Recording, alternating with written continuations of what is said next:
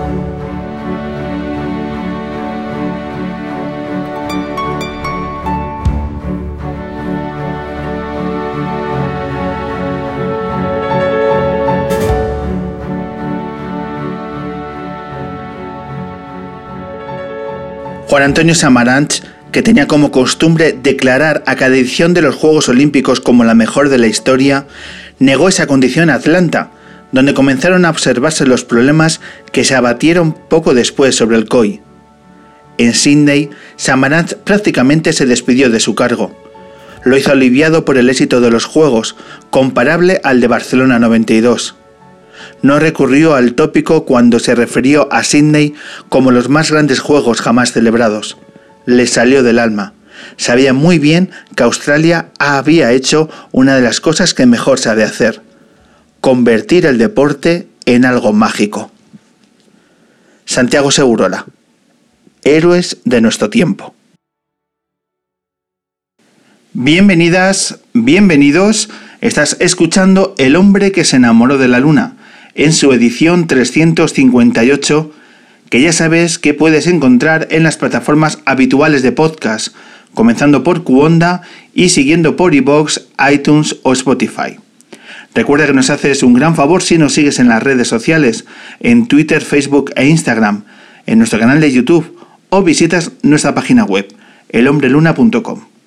Te damos la bienvenida a todos los integrantes del equipo lunero, es decir, Daniel Liébana, Rebeca Mayorga, Manuel Granados, Vicky Cantos y un servidor, Pablo Loriente. Estamos seguros que la voz de la invitada de esta luna es un referente para todos aquellos que han tenido la inquietud de descubrir que en el deporte hay mucha más vida más allá del fútbol, que en los deportes minoritarios hay deportistas que merecen un mayor reconocimiento periodista de televisión española desde el año 1986, ha cubierto 14 Juegos Olímpicos y más de un centenar de campeonatos del mundo y de Europa, dando lecciones a la hora de retransmitir disciplinas como la gimnasia o el patinaje, entre otras muchas.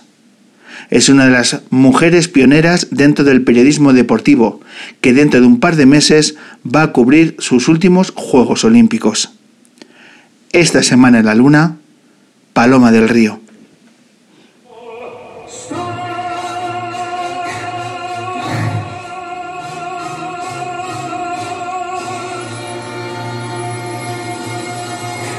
Bravo. Bravo, Javier. Bravo. Enhorabuena. Le tenemos que dar las gracias a Susana por todo lo que ha hecho por el patinaje. Es emocionante. Ahí están sus padres, está Jorge, está Laura. Este es el último, el último, el último ejercicio de Javier en su carrera como profesional. Y es muy emocionante, Susana. Le hemos visto desde hace 13 años saliendo a ese campeonato de Europa de Varsovia en 2007, eh, que apenas pasó de la trigésima plaza. Y a partir de ahí todo lo que ha hecho por el patinaje español, la de niños que habrán visto, niños y niñas, lo que nos ha hecho disfrutar. Y aquí se va a llevar una medalla, Susana.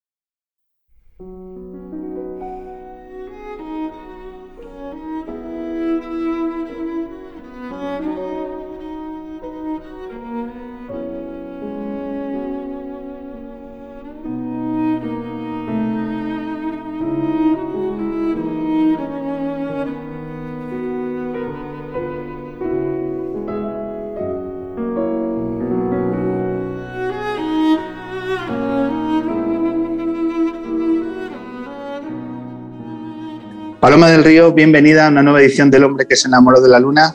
¿Qué tal estás? Pues muy bien, muchas gracias, bien hallado. ¿Dónde estás? ¿Dónde te encuentras eh, con esta nueva edición del, del, Hombre Luna? ¿Dónde te hallas? Ahora mismo estoy en Bilbao. ¿En, Bilbao? sí, en Bilbao.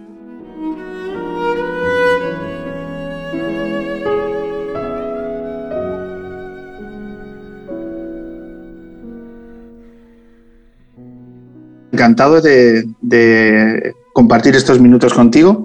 ¿vale? Para, además, en un momento muy especial, porque por dos motivos. Uno, porque ayer fue tu cumpleaños, así que voy a arrancar desde las felicitaciones. Pues, sí, sí.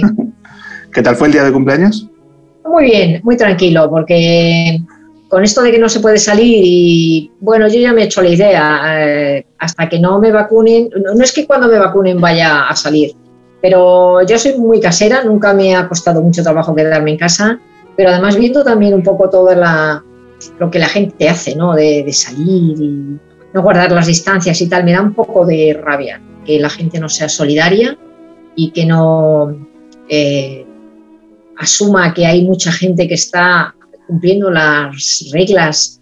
Eh, a mí estas excusas que dicen de es que tenemos que salir, es que llevamos mucho tiempo, sí, mira, pero es que si sales y te infectas y a la vez infectas tú a otro y esa persona de tu familia Mm, fallece o tiene problemas serios de estas personas que se pasan tantos meses en el hospital, en la UCI, pues, pues a lo mejor ya no va a hacer tanta gracia, pero claro, yo eh, no, no, quiero ni que me pase a mí, ni ser responsable de que le pase a alguien de mi entorno. Entonces prefiero quedarme en casa, que no me cuesta ningún trabajo. Salgo para hacer las compras, para ir al gimnasio, para lo imprescindible y me vuelvo a casa, que tan feliz, que ya, ya tendré tiempo de salir.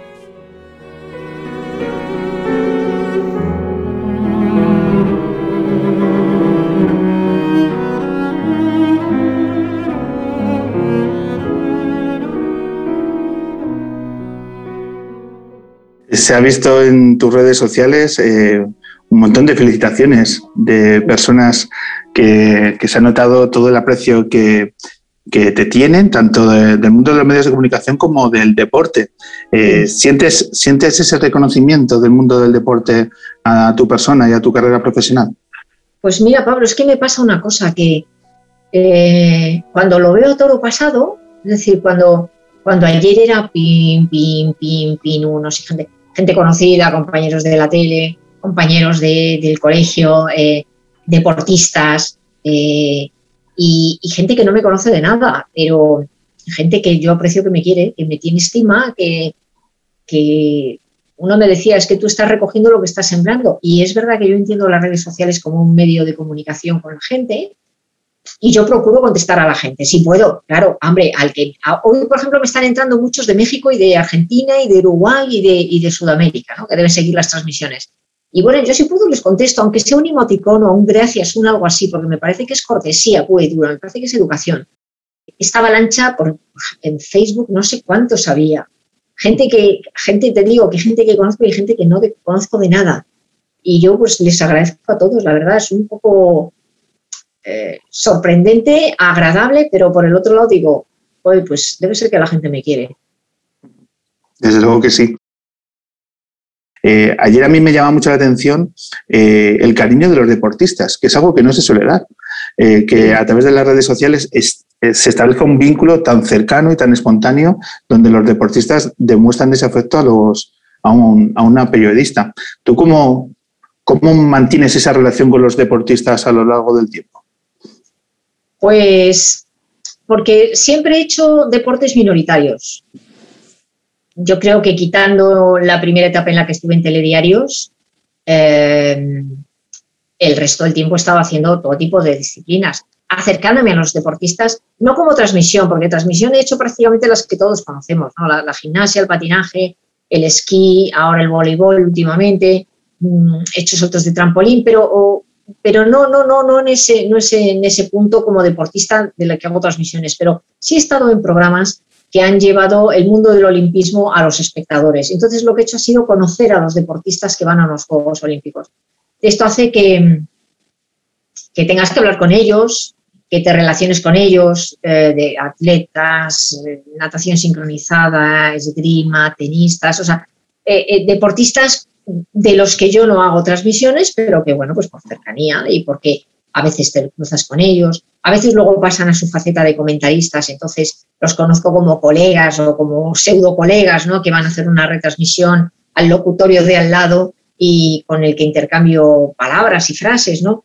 Pero siempre he tenido una buena relación con los deportistas en general porque eh, es el, eje por, en el que yo me, de mi trabajo, ¿no? De, conocer al, al, deporte y al deportista. Me parece que es más importante conocer al ser humano que aparece en la tele cuando le das al botoncito y aquello empieza a funcionar. Eh, lo hacía desde el punto de vista cuando trabajaba para, para cuando teníamos el planado y, hacíamos los Juegos Olímpicos, pues para que los patrocinadores del planado que ponían su dinero para ayudar a los deportistas pudieran conocer el, al ser humano en el que, por el que estaban apostando poniendo su dinero como patrocinadores. Entonces yo lo que intentaba era sacar, rascar no solo al deportista como marcas o como éxitos deportivos, sino como ser humano en la vida, de qué hacía, qué incertidumbres ha tenido, qué problemas, de dónde viene, qué es, cuáles son sus expectativas.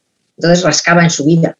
Y ella, y, claro, a partir de ahí, pues he conocido cantidad de deportistas y yo creo que con todos hemos tenido, una, entre, entre todos hemos tenido una muy buena relación y, hay muy buen ambiente.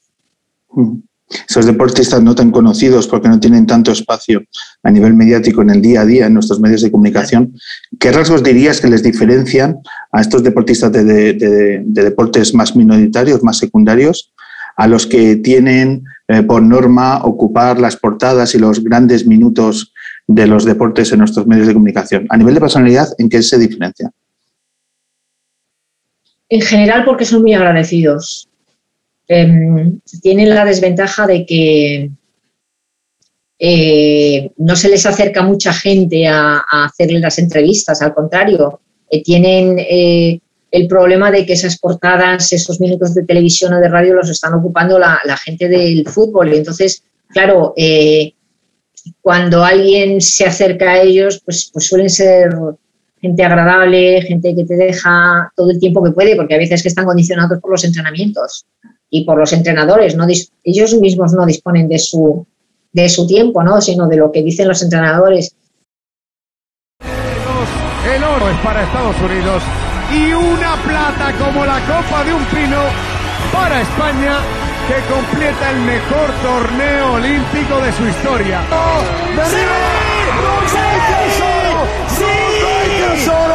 Ruth 20 a solo, Ruth 20 a solo, Ruth 20 a solo. ¡Qué barbaridad, Dios mío! Tercer oro oh. olímpico español. Madre mía, vamos a ver. La historia de los Juegos. Venga, vamos.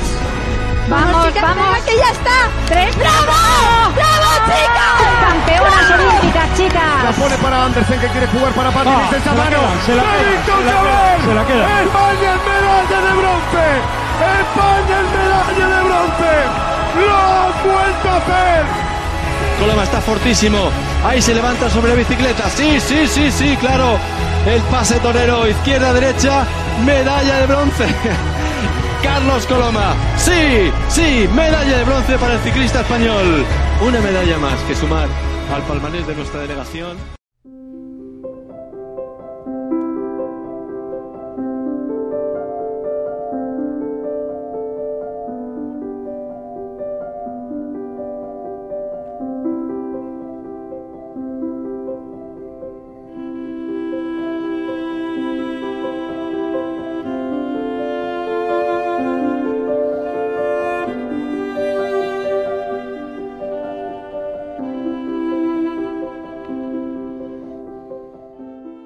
Eh, decía al comienzo de la entrevista, Paloma, que es un momento muy interesante para hablar contigo. Decíamos, citamos a tu cumpleaños en primer lugar y también porque estamos muy, muy cerca de los Juegos Olímpicos de Tokio. A día de hoy quedan 113 días para que comiencen estos Juegos Olímpicos que fueron aplazados hace un año y que el mes pasado eh, salió la noticia de que Televisión Española volverá a, a, retransmitir los Juegos. ¿Cómo viviste tú la noticia de que Televisión Española finalmente iba a retransmitir los Juegos Olímpicos de Tokio? Pues mira, ha sido como a cuenta gotas, porque nosotros sabíamos ya en Río, yo de hecho en la transmisión final de la ceremonia de clausura yo me despedí con una, hasta siempre porque yo pensé que no íbamos a volver a tener Juegos Olímpicos y que aquellos habían sido los últimos que iba a hacer. Em, pero luego llegaron los Juegos del 2018 de invierno, con cambio de hora, y Discovery a través de Eurosport tenía los derechos. Claro, eh, Discovery tiene también un canal en abierto, que es eh, DMAX, parece que es, eh, por el que emitían algunas competiciones. Mm, fue difícil, porque yo intenté ver algunas de las competiciones en abierto y me, me, costó trabajo. Es verdad que son los de invierno que no tienen el mismo tratamiento ni el mismo peso que los juegos de verano. Claro, cuando ves que se va acercando el momento y que y que la Carta Olímpica y el Comité Olímpico Internacional, y esto fue una idea de Samaranch, eh, de que los juegos se emitieran en plataformas que llegaran a todo el mundo de libre acceso y que Discovery es una plataforma de pago, Eurosport es una, son dos canales eh, europeos que se emiten en, de pago, dices, eh, ahí hay un número de horas, porque yo he visto esos contratos, que tienen que ser 400 horas en los Juegos de Verano y 200 horas en los Juegos de Invierno, en abierto. ¿Qué va a hacer? ¿Qué va a hacer Discovery? ¿Va a volver otra vez a remitirse a DIMAX para emitir ahí las 400 horas? Le va a faltar tiempo. Vamos, le va a faltar tiempo porque las 400 horas salen como 25 al día, durante todos los días. Y, y sinceramente yo, una cadena que es comercial, que tiene sus anuncios y sus anunciantes, si deja de emitir esos anuncios va a perder mucho dinero. Y al fin y al cabo es una empresa que quiere ganar dinero. Y yo decía, yo creo que ese es el momento en el que Televisión Española, Radio Televisión Española tiene que entrar ahí. Como yo no he estado llegando a las negociaciones, que las han llevado por las alturas mis jefes, pues no sé cómo ha sido, pero yo creo que el año pasado, antes de que nos confinaran, estábamos muy cerca del acuerdo, luego llegó el confinamiento, todo se paró, todo se pasó, y, y, bueno, poco a poco sabía que nos íbamos acercando y que las negociaciones iban, seguían adelante. Mm, como estaba dentro de la casa, sabía que se estaba dando esa circunstancia de conversaciones y cuando se publicó ya, pues me imagino que han llegado al acuerdo y que faltaba la firma de los presidentes de, RTV y de Discovery o que llevara las negociaciones. Por un lado me ha dado alegría, mucha alegría, ¿no? Pero pensar que, desde el año 64 me parece que somos la televisión y la radio televisión pública, que es la que ha estado eh, emitiendo los Juegos Olímpicos y que, que volvíamos otra vez y que seguíamos ahí en la brecha, aunque en un formato mucho más reducido, en donde ya no tenemos todo el plantel de deportes de los 16 días, sino que solo vamos a tener 400 horas y hay que estar muy bien con el contador de horas o el cronómetro para calcular qué damos, qué no damos y cómo se van descontando las horas desde el día de la ceremonia inaugural a la ceremonia de clausura. ¿Por qué no os podéis pasar de esas 400 horas? No, yo creo que no. Yo creo que no. Yo te digo que no he visto el contrato, pero, pero hay que calcular. Hay que ir, pues, obviamente, a, las competiciones en donde estén los españoles, que no cubren los 400 horas, claro. Y luego, además, em, los deportes olímpicos por excelencia en los Juegos de Verano son el atletismo, eh, la natación, el baloncesto y la gimnasia. Eh, nosotros tenemos, lo bueno que, tenemos, que tiene la delegación española ahora mismo es que tiene nueve equipos, o sea, en los deportes de equipo hay nueve equipos que están clasificados, con lo cual eh, los deportes de equipo se prolongan durante las dos semanas. Entonces, bueno, pues, pues no solo el baloncesto, sino también el balonmano, las dos selecciones de balonmano, las dos de waterpolo, las dos de hockey, en fin, hay, hay mucho deporte de equipo.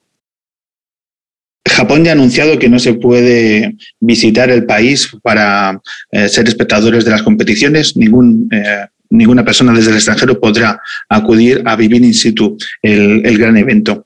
Eh, a nivel de los medios de comunicación, ¿conocéis ya si vais a poder desplazaros a cubrir in situ estos juegos?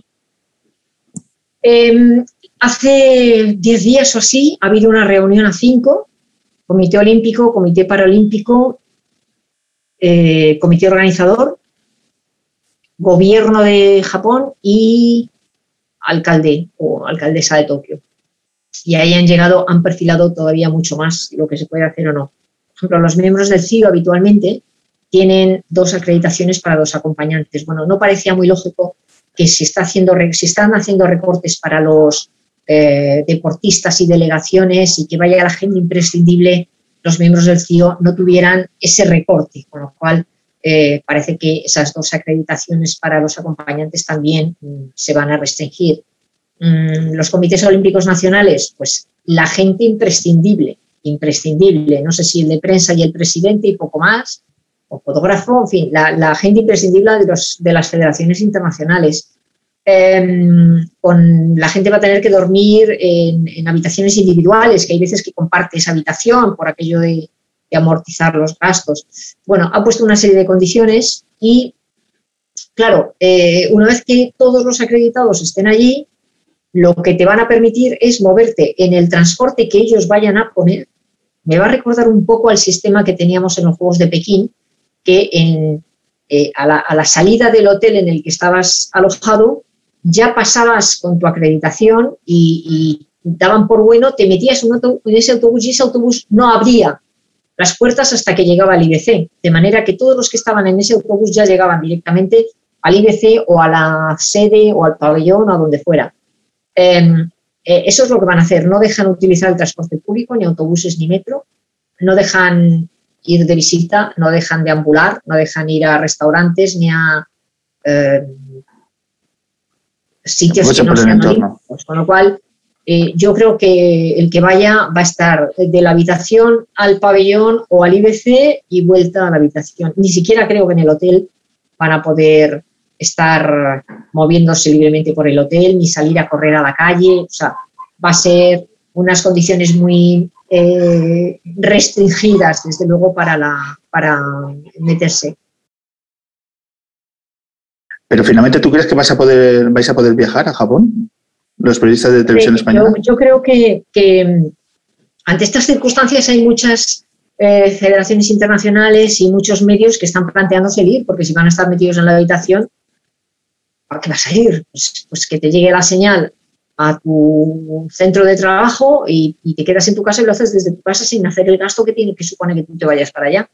Em, yo creo que Televisión Española está planteando un, operativo bastante más reducido que en otras ocasiones, por ejemplo, que, los últimos que hemos hecho en Pekín o en Londres y algunos comentaristas mandarán. Eh, no sé si alguien de informativos irá porque si las NG que tienen que estar por la calle, que habitualmente iban buscando reportajes, metiéndose en un mercado, en una tienda como el ¿no? no lo van a poder hacer, pues ahora mismo con, toda esta directriz que han dado hace dos semanas o diez días, pues a lo mejor están replanteándose cuál es la cobertura. A mí me gustaría ir porque van a ser mis últimos juegos, pero, pero me, gustaría, me gustaría poder ir a hacerlos allí en sí.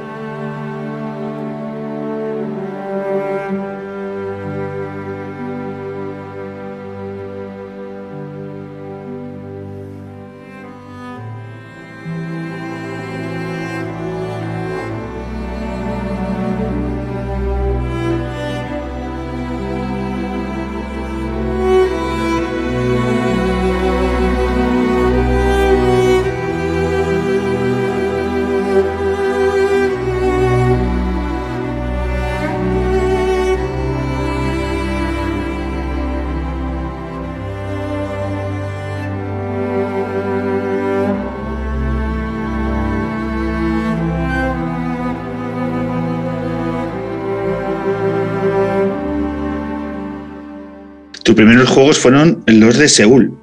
Eso es, los de Seúl. ¿Cómo, recuerdas, cómo recuerdas a, eh, aquellos días cubriendo tus primeros Juegos Olímpicos? Con muchísima emoción, porque los anteriores, que fueron los de Los Ángeles 84, yo trabajaba de noche de auxiliar de clínica en la clínica Ruber de Madrid Y claro, por el cambio de hora, con las nueve horas de diferencia, la noche era el momento FETEN, que era cuando se ponían las mejores transmisiones. Y yo recuerdo a, verlo cuando estábamos allí, que estábamos parados, pues poníamos una pequeña televisión y veíamos los juegos desde allí.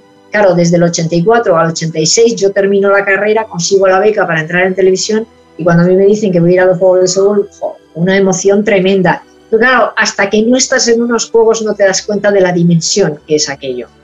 Eh, y todo me parecía, bueno, todo me parecía maravilloso. La gente, el viaje, la comida, me parecía, yo no le ponía pegas a nada porque estaba como, como una niña pequeña mirando un escaparate de chucherías. Pero, pero te das cuenta de la dimensión tan enorme. Eh, luego ya con el tiempo he ido estudiando, he visto pues un poco el negocio, cómo se mueve el dinero, y, pero aquello me pareció emocionante. Y como yo soy muy echada para adelante, como me dijo mi tía, el mundo es de los intrépidos, esa es mi frase lema desde que tenía 15 años, eh, yo dije, pues ya que estoy aquí, eh, yo quiero ir a ver la ceremonia inaugural. Sin saber, luego me di cuenta de lo que costaba tener una entrada para la ceremonia inaugural, pero yo me fui directamente. Dije, a ver cómo consigo yo una entrada para la ceremonia inaugural. Y en ese momento el presidente del Comité Olímpico era Carlos Ferrer Salat y con toda mi cara le fui, le dije, mire, espera, espera, le voy a contar. Eh, yo, es que son mis primeros juegos, hace cuatro estaba estudiando la carrera, no era ni siquiera periodista y resulta que estoy aquí y a mí me haría una ilusión enorme eh, poder ir a la ceremonia. No tendrá una entrada que le sobre, ¿verdad? Bueno, ya no sé si le debió caer bien, hacer gracia, mm, decir vaya cara que tiene esta, o que el caso es que me dijo, bueno, aquí no tengo, pero en el hotel sí. Em, bueno, yo, te la dejo en recepción y tú vas a buscarla. Entonces, uh, ningún problema. Así que, bueno, pues cuando quedamos me lo dejó en recepción, tal día, tal hora, yo me cogí un taxi, le dije que me llevara al hotel no sé cuantitos, recogí la entrada y a mis jefes les dije que por favor que me dejaran ir a la ceremonia que había conseguido la entrada y me dejaron.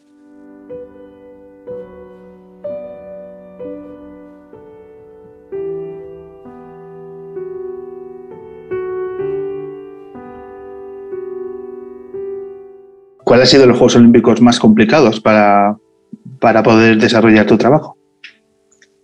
Eh, pues mira, yo pensaba que los más mm, difíciles, los más complicados y los peor organizados desde mi punto de vista, y yo creo que también con otros, otros, otros periodistas internacionales que han participado en muchos, eran los de Atlanta, pero creo que los de Río andan por ahí, por ahí. Los de Ríos fue muy difícil, muy difícil cubrirlos. Por seguridad, estaba todo manga por hombro. Eh, o sea, no te digo nada, no había, no había ni folios en el IBC. Teníamos que, hacer fotocopias por ambos lados porque no teníamos ni folios, no llegaban. Eh, eh, las paradas de los autobuses estaban puestas, estaba señalado el número de autobús y la ruta que hacían con un folio escrito a mano, claro, de repente venía un chaparrón y aquello se borraba y no sabías. E, esos, esos eh, palos y esos soportes para los, eh, las paradas de los autobuses llegaron el último día. El día de la ceremonia de clausura, el día que íbamos al Modena Cicillo al pabellón para hacer la final de individual de rítmica, eh, nos dimos cuenta de que en los autobuses que nos llevaban de, una sede a otra había una pantallita. Bueno, pues ese día funcionaron. Entonces te ponía la ruta donde hacían las paradas. Digo, anda, mira para qué eran las, pantallas estas. Eso fue el último día, imagínate. Imagínate. Fue, yo creo que en unos Juegos Olímpicos en una organización te gastas un dineral pero aquello yo no sé qué pasó, ni sé dónde se fue el dinero, pero, pero aquello estuvo muy, muy mal organizado, luego con unos problemas de seguridad tremendos. Tengo un amigo periodista que ha tenido la suerte de estar ya en dos Juegos Olímpicos y él me cuenta su experiencia de que cuando los Juegos Olímpicos arrancan es un tsunami que te atropella, que pasa encima tuyo y tú tienes que intentar subirte a esa ola durante 15 días y que es eh, absolutamente apasionante, pero también extenuante el, trabajo que, genera. Eh, bajo tu opinión, ¿por qué un periodista deportivo debe vivir la experiencia de cubrir in situ unos Juegos Olímpicos? Los dos acontecimientos más grandes que un periodista deportivo puede cubrir creo que son una, final de una Copa del Mundo de Fútbol y unos Juegos Olímpicos. Es como si a un periodista que se dedica a hacer política le dices que tiene que hacer una cumbre de la OTAN, si es política internacional, o unas elecciones en Estados Unidos, o unas elecciones en España. Hay puntos claves en cada una de las especialidades eh, que, yo creo que un periodista tiene que optar, por lo menos tener la ilusión de poder ir. Y, unos Juegos Olímpicos son, eh, en este caso, 33 mundiales simultáneos, eh, reducidos en, en 16 días. No es el Mundial de Fútbol eh, o el de gimnasia o el de natación. Es que hay una maraña de gente, de deportistas, de organizadores, de periodistas moviéndose de un lado para otro como si fuera un hormiguero. Imagínate que estás viendo la transversalidad de un hormiguero y los estás viendo y, se mueven todos en la misma dirección. Eh, creo que es apasionante ver el movimiento de gente, el trabajo de logística que hay que hacer no solo el comité organizador para cuando vaya llegando la gente, sino cada televisión, cada medio, eh, cada radio, cada prensa, eh, porque no, no, tienes 32 reporteros, no tienes 32 periodistas, con a lo mejor vas con seis periodistas y esos seis periodistas tienen que cubrir todo lo que está pasando o por lo menos intentar llegar a donde están todos los españoles. Entonces, también se crea ahí un, una camaradería entre los, eh, entre los propios periodistas que es muy interesante, porque yo ahí veo, ahí veo periodistas de, fútbol, por ejemplo, que no veo en, otro momento, porque yo no hago fútbol, ¿sabes?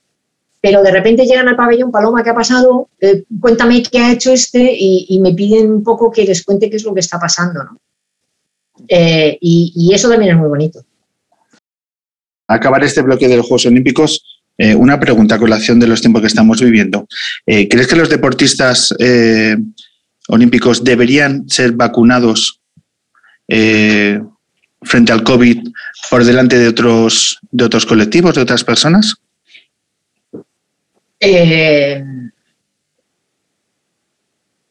creo que no.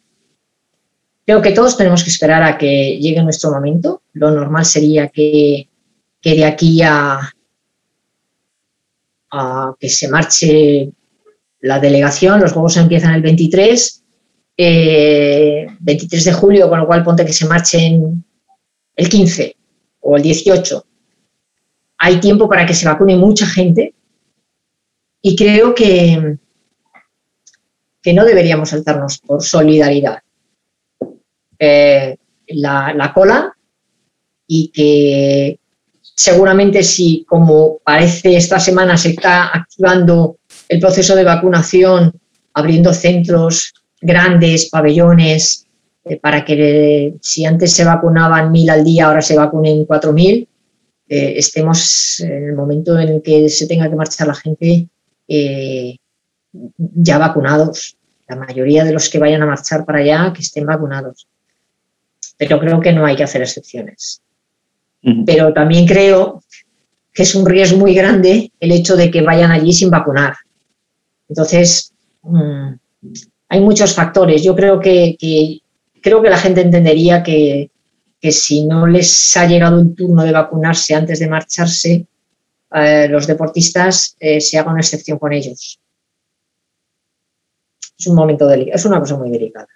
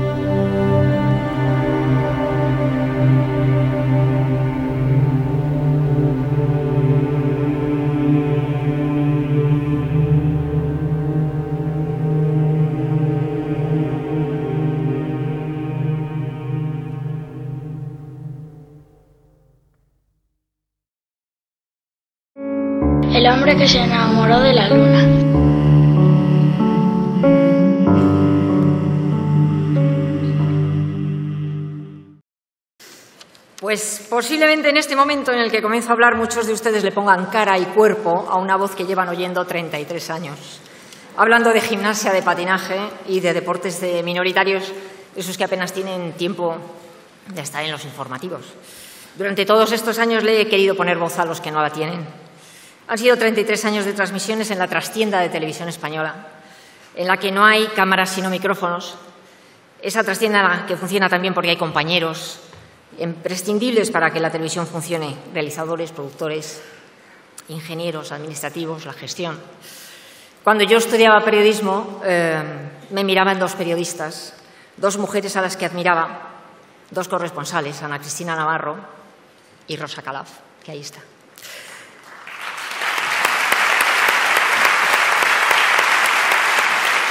Dos corresponsales en un tiempo en que la mujer no tenía su espacio y hoy se cierra el círculo con Rosa también aquí. Y Pepa, te he visto ahí. No ha sido fácil ser periodista deportivo en un mundo de hombres, pero las mujeres estamos aquí y reivindicamos nuestro hueco. En mi vida ha habido una serie de personas que me han dado la mano para llegar hasta aquí.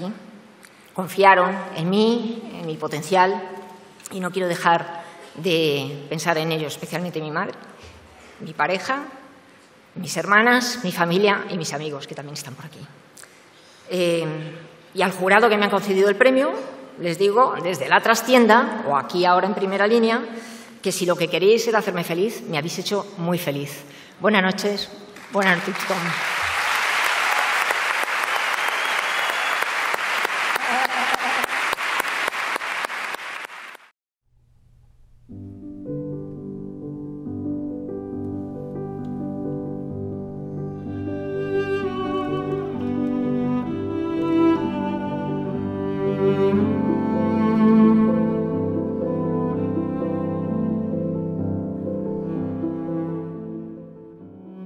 Comentabas eh, anteriormente que tú entraste en la década de los 80 en televisión española como becaria, que imagino que en, aquellos tiempos eh, entrar en la, en la, redacción de deportes una mujer pues no, no debería ser una situación eh, cotidiana. Me gustaría que me, nos pudieras compartir cómo, cómo eran esas primeras experiencias, cómo tú viviste el hecho de, de entrar como becaria en televisión española en deportes. ¿Cómo, cómo fue tu, la acogida de los, de los compañeros? Hubo de todo. Eh, llegar en el año 86 a la redacción de deportes hay que tener en cuenta que yo lo pedí. O sea, que lo raro fue que cuando a mí me preguntaron dónde quieres ir a hacer la beca, yo dijera deportes, porque la gente quería hacer nacional o sociedad o cualquier otra cosa. ¿no? Pero, pero yo lo pedí, entonces esa fue la primera sorpresa. Y cuando eh, mi jefe en aquel entonces era Julián García Candao, eh, yo le pedí trabajar por la tarde porque dormía por la mañana, seguía trabajando por la mañana, por la noche en el hospital, en la clínica y por la mañana dormía. Y, me encontré con, primero, un grupo de mujeres que ya estaban allí. Mari Carmen Izquierdo, María Antonia Martínez, Olga Biza, Elena Sánchez, María Escario y Maricruz Esteban. Y por otro lado, dos grupos, dos grupos de periodistas masculinos los más veteranos que nos miraban como nos están invadiendo, ¿qué hacen estos aquí? Mm, el periodismo deportivo es un periodismo estructurado fundamentalmente eh, eh, por hombres, para hombres, consumido mayoritariamente por hombres, más estoy hablando hace 35 años, ahora las cosas han mejorado un poco, y esos nos veían con cierto recelo. Por otro lado, estaba un poco también eh, una generación más joven que esos veteranos que ya parecía que estaban como más entrenados a ver mujeres también dentro del periodismo deportivo y si no tenían mayor problema, o sea, hablando pues de, Raúl Santidián o, de Frederic Porta o de Chimo Sánchez o Valentín Requena, Luis Mi López, o sea, toda esa generación que, que tenían cinco o seis años más que nosotras, o sea, no, no, no mucho más, o sea, éramos, pues, casi coetáneos, pero luego estaban los otros, los más veteranos. Con los más veteranos fue con los que nos miraban como un poco como niña, tráeme un café, que a mí me lo dijeron. o que te metieran mano, que a mí me la metieron, o que te hicieran insinuaciones, que a mí me las hicieron. Entonces, con estos fue con los que había que, que demostrarles que, estábamos por vocación y que no era, o sea, que, éramos tan dignas de estar allí como ellos. Y bueno, cuando de repente empezamos a aparecer allí las mujeres y a funcionar y a funcionar bien y a tener tanto más conocimiento en el mundo del deporte que ellos, pues, pues no les quedó más remedio que asumir que las cosas estaban cambiando y que a lo mejor los que tenían que hacer un cambio de chip en su cabeza eran ellos. Ha cambiado mucho la, la forma de relacionarse en el ambiente, esa percepción que tú acabas de compartir con el tiempo. Eh, estamos en una situación diametralmente diferente eh, y, esos cambios han sido muy, muy prolongados en el tiempo o, han sido en, estos últimos años donde afortunadamente hemos comenzado a visibilizar y como sociedad a darse cuenta que tenemos muchas cosas que hacer? Pues mira, ha habido de todo. Eh, ha habido cambios. Allí inmediatamente, inmediatamente la gente se puso las pilas. En ese momento éramos la, la, única televisión. En los años 90, 91 aparecieron las privadas y las autonómicas, de manera que aparecieron muchas más pantallas donde había mucha más posibilidad de que aparecieran mujeres y empezamos a ser cotidianas. Las mujeres empezaron a hacer deporte de una manera mucho más cotidiana de lo que antes era. Solo había un canal, el, el VHF y el UHF, nada más. Y yo recuerdo que en la facultad había muchas mujeres que querían hacer periodismo deportivo y aparecimos, aparecimos y, nos integramos dentro de las redacciones pues de una manera yo creo que, natural, es verdad que siempre, digamos que como en la última de la cola, ¿no? Que teníamos que esperar el turno a que nos llegara nuestro momento y a lo mejor hacer los trabajos un poco más secundarios, porque en ese momento todavía eran los, los popes del periodismo, eran los que tenían los mejores encargos o se encargaban de las cosas más lustrosas, pero eh, Mm, yo creo que ha sido de una manera progresiva y natural. Ahora creo em, que, comentarios que yo oí sería muy difícil volver a oírlos, pero también creo que las mujeres llegamos hasta un punto. A partir de ahí ya es terreno de los hombres. Es difícil encontrar una mujer dirigiendo un programa, presentando un programa.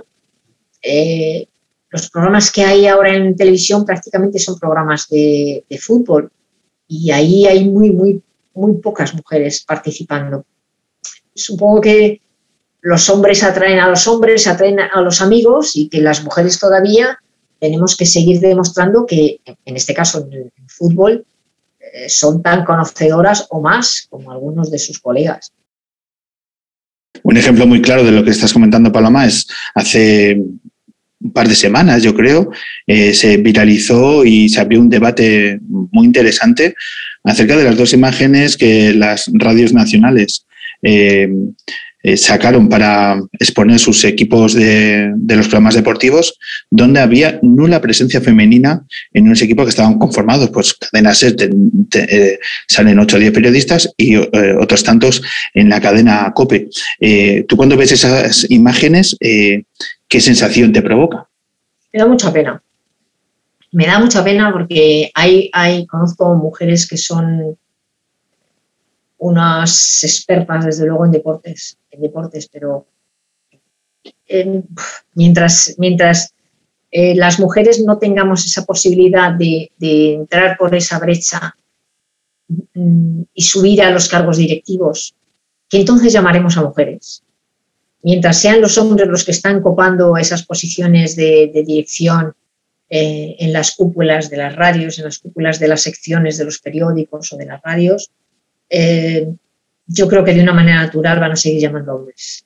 Y entonces, la manzana de las mujeres, la, o sea, la cesta de manzanas de las mujeres va a seguir siendo como secundaria y seguimos estando ahí en papeles secundarios, yo te digo. Nunca, nunca verás, es muy poco. Quitando Dana de Boronat, yo creo que no ha habido otra mujer en España narrando fútbol. Em, hay titulares que son vergonzosos y hay un trato muy denigrante y hay un vocabulario muy andrógino. es que no nos damos cuenta, pero lo tenemos en el día a día y, lo tenemos tan naturalizado que parece hasta normal, pero hay veces que es que da, a mí ya me da mucha pena, me da mucha pena ver que todavía seguimos en esta situación. Otra realidad que habría que visibilizar, y yo creo que ahí eh, lo tenemos todavía más complicado, porque si hablamos de deportes minoritarios y en los cargos de, de poder, de tomar de decisión, eh, claro, cuesta mucho visibilizar cómo está la situación ahí a niveles de igualdad.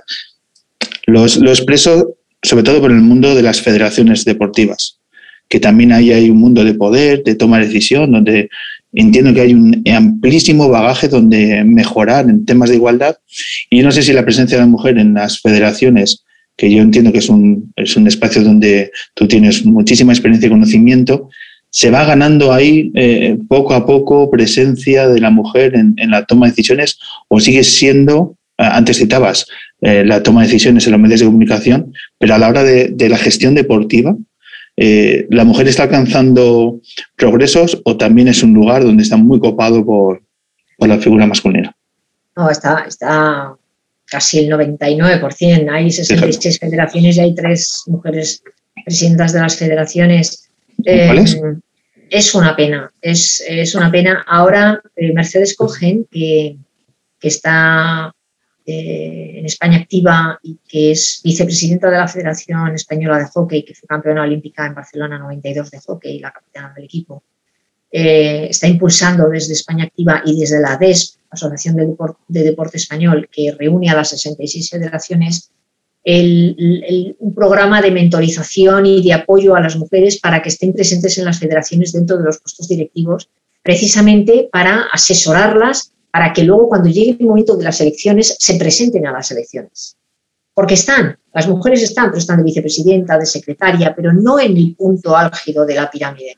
Entonces, Mercedes ha decidido, em, no, solo en el mundo de lo que son las federaciones, sino también de asociaciones que estén relacionadas con el mundo del deporte.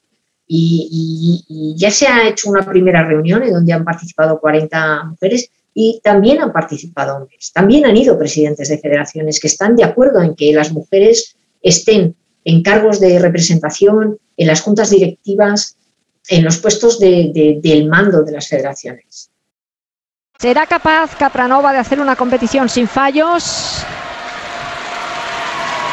Porque desde luego si no Irina Wiener la mata. Esa pelota... Pero será... que falta reflejos. Ahí va, ahí va el aro. Fíjense dónde va. Adiós. Ahí va un aro. Ahí va, ahí va. La otra maza. Vale. Madre mía, qué desastre. Pobrecitas. Pobrecitas. Madre mía. Qué manejo de aparato, qué condición física han presentado las rusas. Para que vean que en todas partes cuecen haba.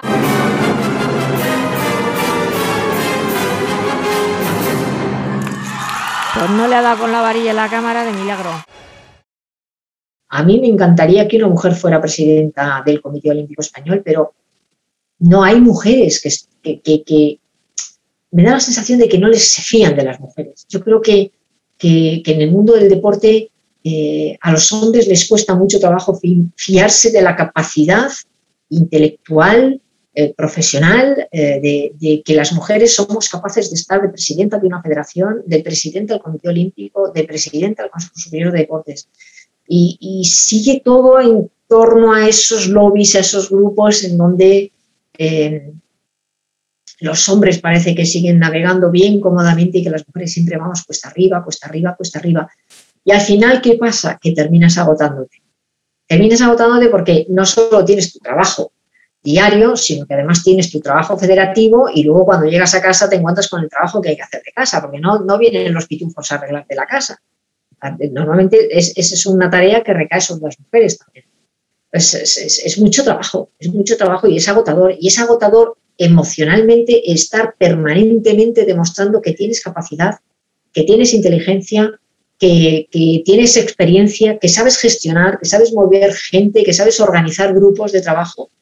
Y, las mujeres tenemos que estar en esa pelea permanente y al final llega un momento que dices, estoy agotada, me he quemado, me he quemado, me voy a un lado y que venga otro y que tome el testigo.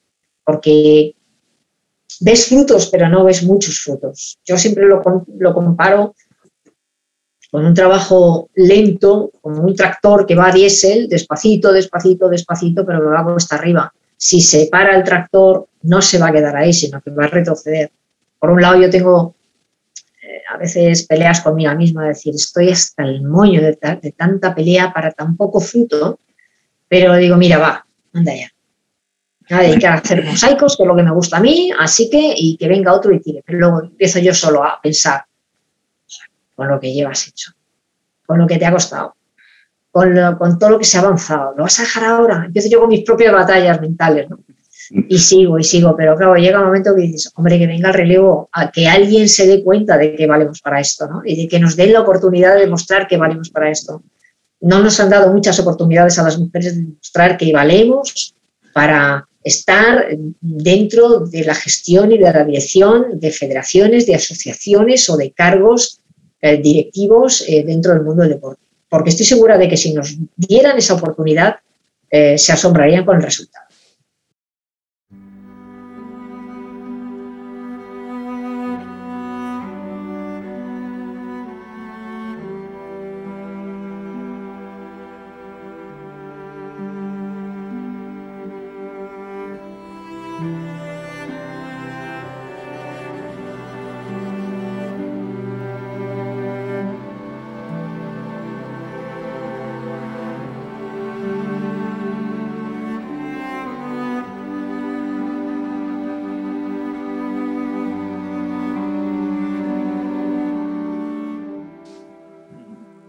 Paloma, ahora es que vivimos en los momentos en los que todo se mide y todo se cuantifica, eh, ¿lleváis eh, los porcentajes de piezas que relacionadas con el deporte femenino salen en los informativos de televisión española o las retransmisiones de deporte femenino que se hacen? Eh, y, si lo, hacéis, esa tendencia, la tendencia en el tiempo, en los últimos 3-4 años, ¿notáis que es una tendencia que va a más, que tiene mayor presencia o que está estancada? Eh, ahora mismo lo llevan el departamento de marketing de la tele, eh, yo creo que lo lleva. Eh, yo es que ya estoy apartada de la dirección, entonces no te puedo decir exactamente, pero, pero sé que en la etapa en la que yo fui directiva sí que se llevaba. Cuando yo llegué a la dirección de, de, contenidos y programas deportivos de la dirección de deportes,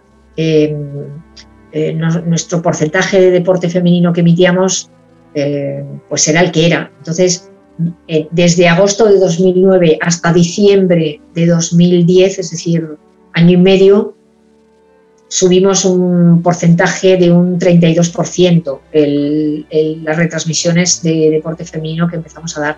Y desde agosto de 2009 a diciembre, o sea, un año después, dos años y medio después, recuerdo que mm, Teresa Zabel se iba a ir a una reunión del Comité Olímpico Internacional de Mujer y Deporte y le di los datos el porcentaje de retransmisiones deportivas que en ese periodo de dos años y medio dimos en teledeporte había aumentado un 82%. Eh, en, la dirección de deporte estamos muy concienciados, hecho creo que desde entonces estamos eh, hablando con federaciones para que todo, todo nuestro intercambio de contenidos que tenemos y de conversaciones también piensen en el, en el deporte femenino y que sea tratado tan dignamente o mejor como se está tratando al masculino. En ese momento, digo que ahora yo no estoy en esa tarea, pero en ese momento había federaciones que venían únicamente a hablar del deporte masculino de su federación, dejando a un lado perfectamente eh, el deporte, vamos, clarísimamente y sin ningún tipo de reparo ni de pudor. Y venían solo con, con la tarea de negociar el deporte masculino. A mí me daba un poco de corte porque mm, yo estoy, soy una federación, quiero pelear por mi deporte, en general, masculino y femenino, y que solo me traigas el 50% de lo que estás haciendo me parecía un poco raro. A base de una reunión y otra con esta federación, con la otra, con la otra, empezamos a crear esa especie de cultura de que venid, hablemos, pero hablemos de todos, de, de ellos y de ellas. Y a partir de ahí hicimos la campaña de que cualquier acontecimiento que nos llegara para emitir en teledeporte, si podíamos emitirlo, cumplía los requisitos técnicos y, era de deporte femenino, lo íbamos a emitir.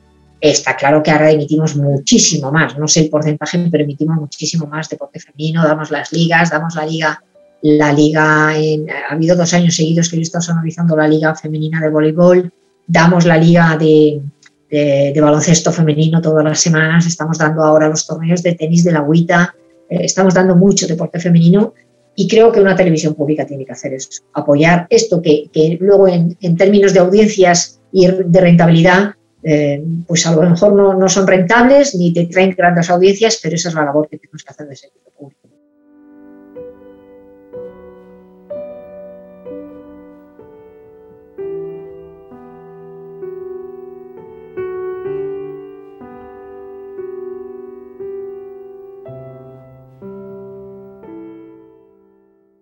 Hace un año, cuando estábamos todos encerrados en nuestras casas, eh, con todas las competiciones deportivas suspendidas, lógicamente, Teledeporte nos lanzó a hacer un viaje en el tiempo, en rescatando retransmisiones de décadas atrás. Eh, y tuvieron mucho éxito. Eh, tuvieron muy, buena acogida por parte de la audiencia. ¿Te cruzaste con retransmisiones tuyas de hace años en, aquellas semanas de confinamiento? Y si te cruzabas con ellas, ¿Qué sentías al escucharte, pasado el tiempo? Pues bueno, fue un trabajo de equipo que hicimos cada uno de, nuestra casa, porque claro, eh, tuvimos que empezar a tirar de, los archivos. Pero con los archivos pasa una cosa, Pablo, que es que la gente piensa que nosotros tenemos esas imágenes y que tenemos, podemos hacer libre uso de ellas. Y no es así. Tú compras una competición con unos derechos y esos derechos tienen un día de caducidad las teníamos. Bajas, vas al archivo y las tienes. tienes Juegos Olímpicos, tienes de todo. Pero teníamos que hacer primero una labor de gestión con los detentadores de los derechos, es decir, si son unos campeonatos europeos, las federaciones europeas de cada una de las especialidades y si son campeonatos mundiales, las federaciones internacionales. Afortunadamente, yo creo que todos estuvimos entendiendo, porque no solo fue en España, sino que fue en el mundo, todos estuvimos entendiendo la circunstancia y todos, quitando alguna excepción, por ejemplo, el Comité Olímpico Internacional no dejó repetir eh, pruebas si no pagábamos, si no pasábamos por caja. Eh, y, pero hubo organismos, por ejemplo, Unipublic dijo que lo que quisiéramos, o sea, que, abriéramos la caja y que emitiéramos lo que quisiéramos. Entonces, eh, lo que hicimos nosotros fue, con nuestro jefe, a Ángel Cárceles, a Carlos de Andrés, a mí, a Matt, cada uno que hiciéramos un listado de las competiciones. Eh, yo hice varios, eh. primero a lo mejor te hacían una tanda para, para la próxima semana, entonces íbamos sacando del archivo, y mira, esta competición fue buena porque aquí ganó este, aquí estuvo el español.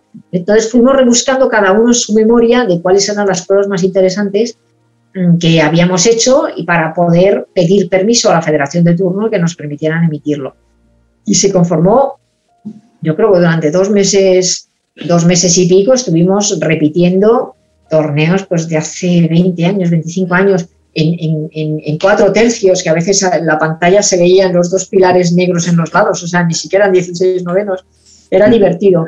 Y, y me hacía gracia por, por, la calidad, porque ahora que estamos viendo todo con una calidad maravillosa y un audio maravilloso, de repente te encontrabas unas grabaciones con un grano, con un sonido telefónico que, a veces era muy, muy difícil de entender.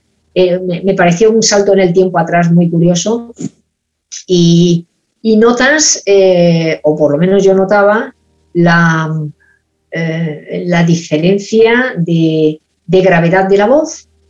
La manera de retransmitir más o menos sigue siendo parecida porque siempre ha sido muy espontánea y muy, muy cercana al espectador para que eh, se haga con los términos de gimnasia y patinaje, que son deportes tan técnicos, difíciles de, apreciar, y, la diferencia de timbre. Eh, encontré, yo creo que nos debe pasar a todos, un timbre más agudizado cuanto más joven y más, más grave ahora un poco más, un poco más mayor, pero también por el desgaste, supongo, de las cuerdas vocales y eso. Pero me hacía gracia, me hizo gracia. Pero de todas maneras, eh, yo me sigo viendo las transmisiones. Yo cuando hago las transmisiones normalmente a la semana siguiente o así me veo mis propias transmisiones porque quiero tener la percepción que tiene el espectador cuando está haciendo, cuando está viendo las transmisiones. Yo tengo una como comentarista, pero quiero saber cómo es esa transmisión hecha por Paloma del Río desde casa. Y, bueno, está bien, está, está eh, para corregirme también, ¿no? porque, porque hay veces que dices, bueno, esto ha estado conveniente o esto ha estado inconveniente.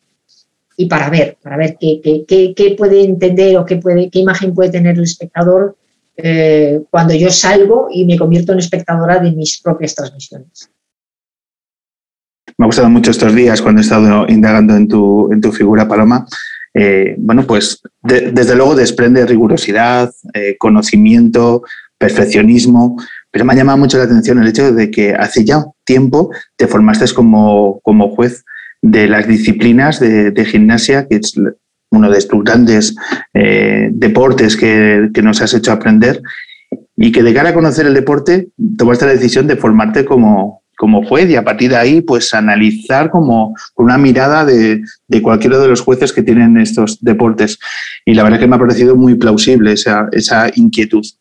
Eh, Palma, ¿cuántas veces te has emocionado retransmitiendo de la belleza que estabas viendo, de, de lo que estaban haciendo los deportistas que estaban en directo eh, ejerciendo sus disciplinas? ¿Cuántas veces la emoción te ha podido y se te han escapado las lágrimas en plena retransmisión?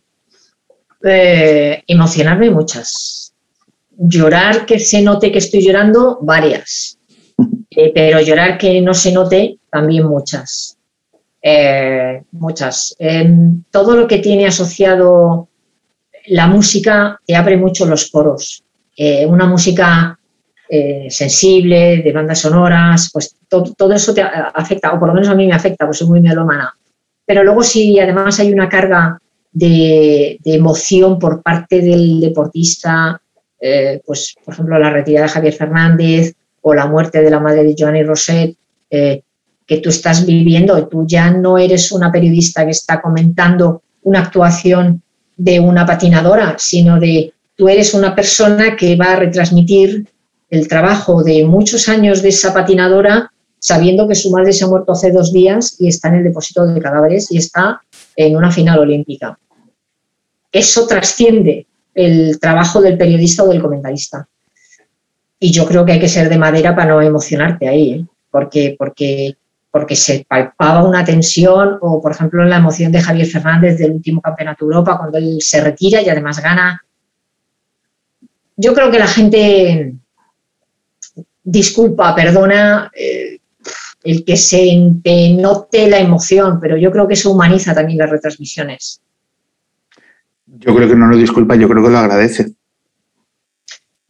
Es posible, es posible. Yo, mmm, hombre, no, no, es que no me, no es que no me guste, o sea, creo que, que, debería ser aséptica y que no debería notarse, pero es que yo no soy aséptica, yo me emociono también viendo las transmisiones y viendo los patinajes y, y hay algunos, hay algunos que, que, son muy emocionantes y que ves un trabajo que hay detrás. Te digo es que yo no puedo separar, el problema es que yo no puedo separar al deportista del ser humano.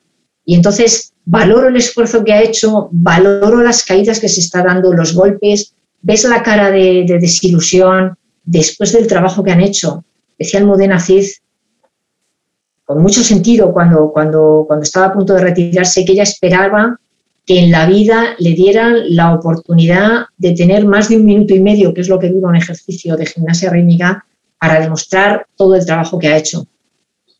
Y en el deporte es así, el deporte son muchas horas entrenando, el, deporte que sea, deportes de invierno, de verano, de, natación, de gimnasia, imagínate, los nadadores ahí metidos en la piscina, raya va, raya viene, raya va, raya viene, o sea, es que, es que no te puedes hacer idea, la de horas que hay que estar para, para, una carrera, para una prueba y para a lo mejor cinco minutos de gloria.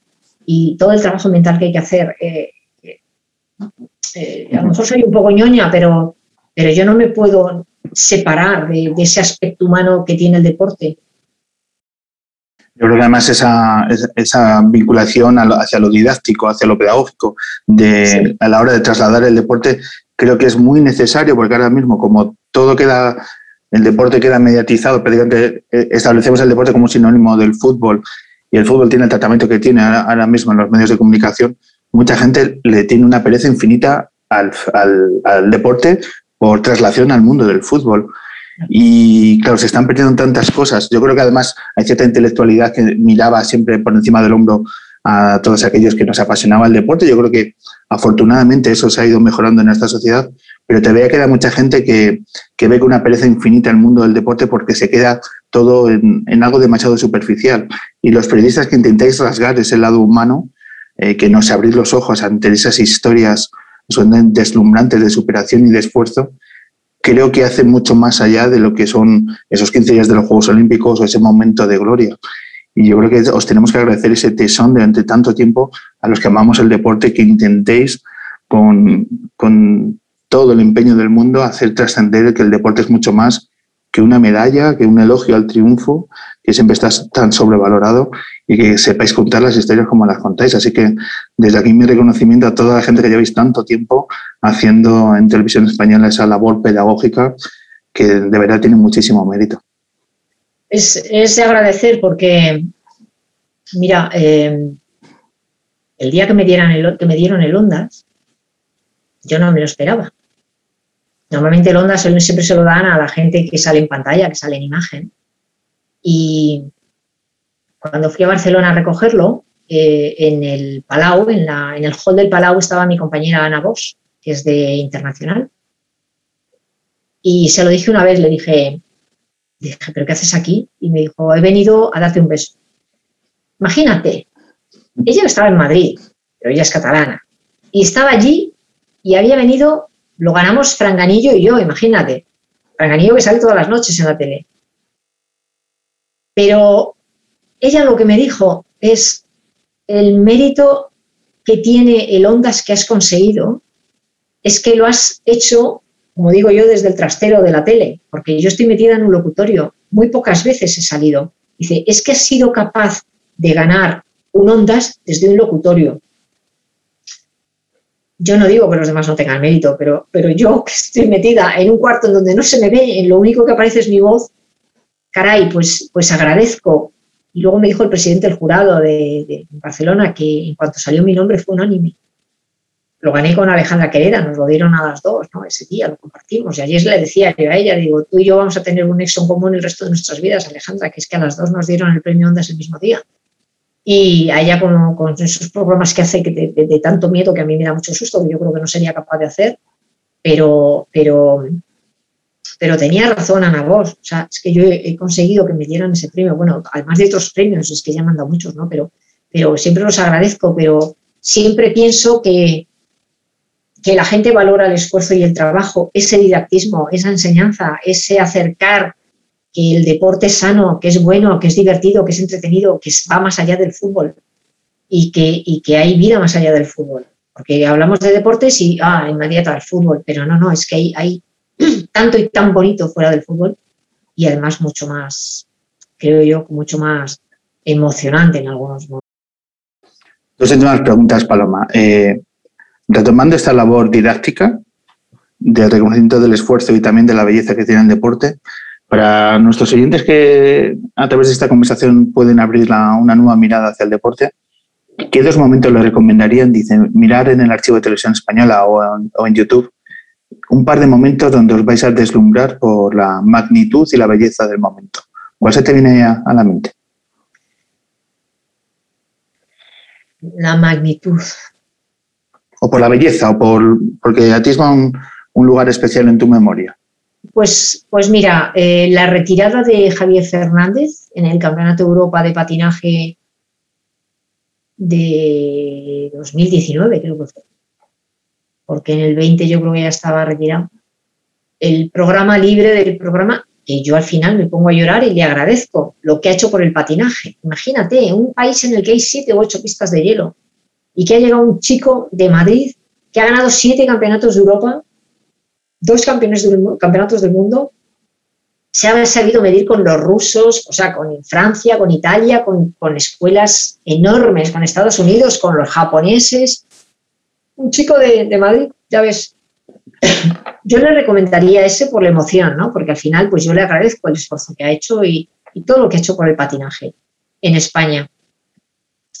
Momentos preciosos, pues cualquier ceremonia inaugural de unos Juegos Olímpicos. Son muy largas, es verdad, pasan todos los atletas, pero todos tienen un, punto de emoción, ya hay un hervidero de emociones ahí entre los deportistas, que está todo por hacer, que es el, el, llegar a ser olímpico es tremendo, porque, porque yo creo que cualquier niño o cualquier niña que empieza a hacer actividades extraescolares cuando es pequeño y empieza a destacar en un deporte, lo que sueña es ser olímpico. Y eso es una pirámide y un, y un, y un colador y un embudo en el que a medida que vas creciendo y vas formándote, cada vez es más difícil llegar. Pero cuando llegas a los Juegos Olímpicos, yo creo que ese es un momento que no se te, que no se te olvida. Otro momento muy emocionante fue el último ejercicio en, los Juegos de Ríos del equipo del, del, conjunto español, en el que en los dos días de la clasificación habían estado perfectas y llegaban a la final y tenían que volver a hacer los dos ejercicios y los hicieron otra vez perfectos. Y, ahí nos soltamos a Modena y yo y empezamos, bravo chicas, ya lo tenéis, ya lo tenéis. Luego llegaron las rusas y nos dejaron segundo puesto, pero hasta incluso el presidente de la Federación Internacional dijo que el oro tenía, que reconocía que tenía que haber ido para España. Pero luego, claro, contra, las rusas no puedes hacer nada. Así que, pero bueno, eh, eh, esos momentos son muy buenos, muy buenos.